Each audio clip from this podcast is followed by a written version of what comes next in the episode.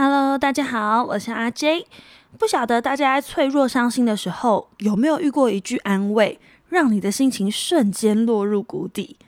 我个人认为最糟糕，可是也最常见的安慰，就是“哎，你不要想太多了。”哦，真的是不分男女老少哦，这一定是安慰排行榜的第一名。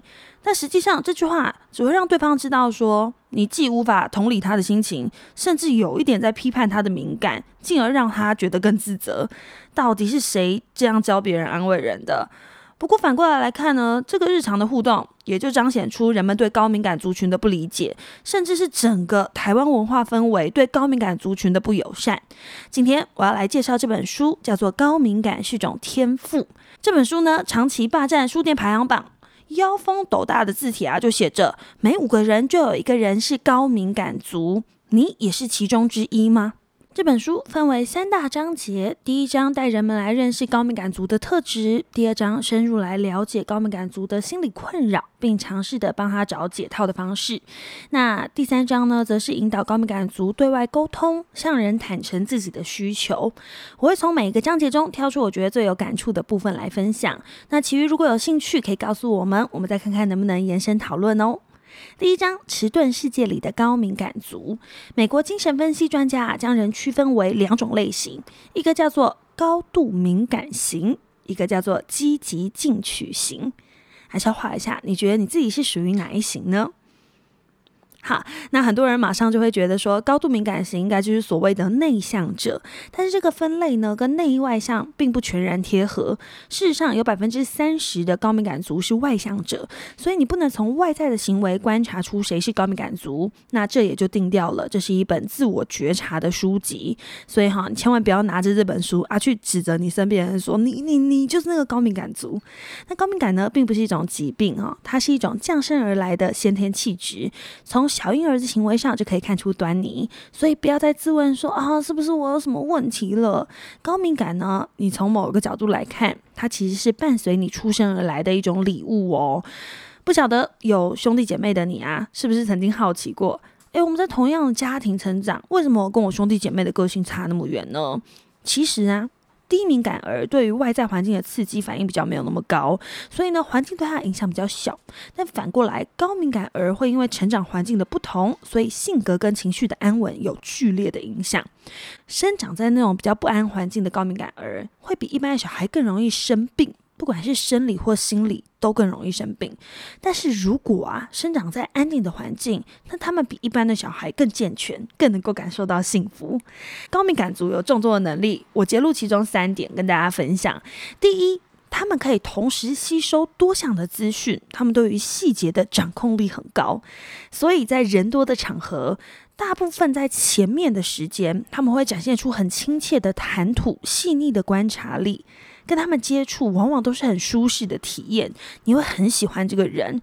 但是时间只要一拉长，丰富的感官会让他们的社交能力超载，因为他们会感受到，哎，周遭环境的每一个细节、每一个声音、每个颜色的变化。但是在他觉得很累、很烦躁的时候，却又陷入说不想要扫兴，所以提出早退的尴尬局面。试想一下。你有没有曾经在一个欢聚的 party 中，很想要躲进厕所，好好的休息一下呢？也许啊，你可以开始正视自己的社交能量，不要再让你的情绪超载了。第二点，行事很谨慎，事先做最坏的打算。我自己呢，也是一个很悲观的人哦。悲观对我来讲不是一件坏事，因为比起那种很乐观之后得到无比的失落，我更倾向先做最恐怖的预想。然后呢，如果事情往好处发展的时候，我心里会觉得有一点小确幸。那书中有个故事呢，令我印象非常深刻。有位女性，她是高敏感族群，她分享她有一个先天性心脏病的儿子。那他自己就会一直幻想说，诶，他的儿子可能会有最糟的状况啊，可能要动手术啊，可能甚至有更惨的，可能会跟儿子永远离别这样子。他身边的朋友就会一直跟他说，你要乐观一点呢，你不要这样想啊，往好处想啊。有一天呢，他决定想要听取友人的建议，他就一边穿越医院的大门，他一边在心里说出充满希望的话，一定会顺利的，今天检查一定没有任何问题的。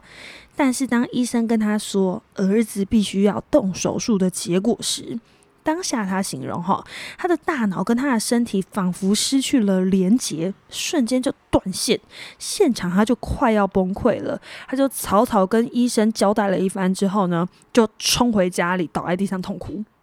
那你听到这里说，哇，这个身为妈妈的人不顾旁边儿子这样子的心情，然后自己在那边崩溃，高敏感族是不是很玻璃心啊？我们来往后听哈，他说。他听到这个消息之后，从那天起到手术当天，他不断的倾听自己内在的声音，深刻的思考所有手术可能带来的后果，甚至风险。他上网查任何资料，对于最糟的状况，他已经有觉悟了。所以在手术的过程中，他全程陪在他儿子身边，即使他的儿子已经严重到。不得不拔掉人工呼吸器，她的老公、孩子的父亲因为看不下去，已经夺门而出。她还是很坚定的站在那边，陪她儿子走过人生中的最后一程。哇，那听到这边，你会觉得她是一个很坚强的母亲，还是一个很脆弱的母亲呢？哦，所以高敏感族他的这个悲观，到底你要从什么面向去看，我们都可以来探讨一下。再来第三点呢，他的想象力很丰富。并且拥有丰富的精神生活，那大家应该不难想象，许多艺术家都是高敏感族，他们拥有一种把事物描述的栩栩如生的幻想能力，而且他们善用各种方式，比如说文字啊、绘画啊、音乐啊、镜头等等，去阐述他们丰富的精神世界。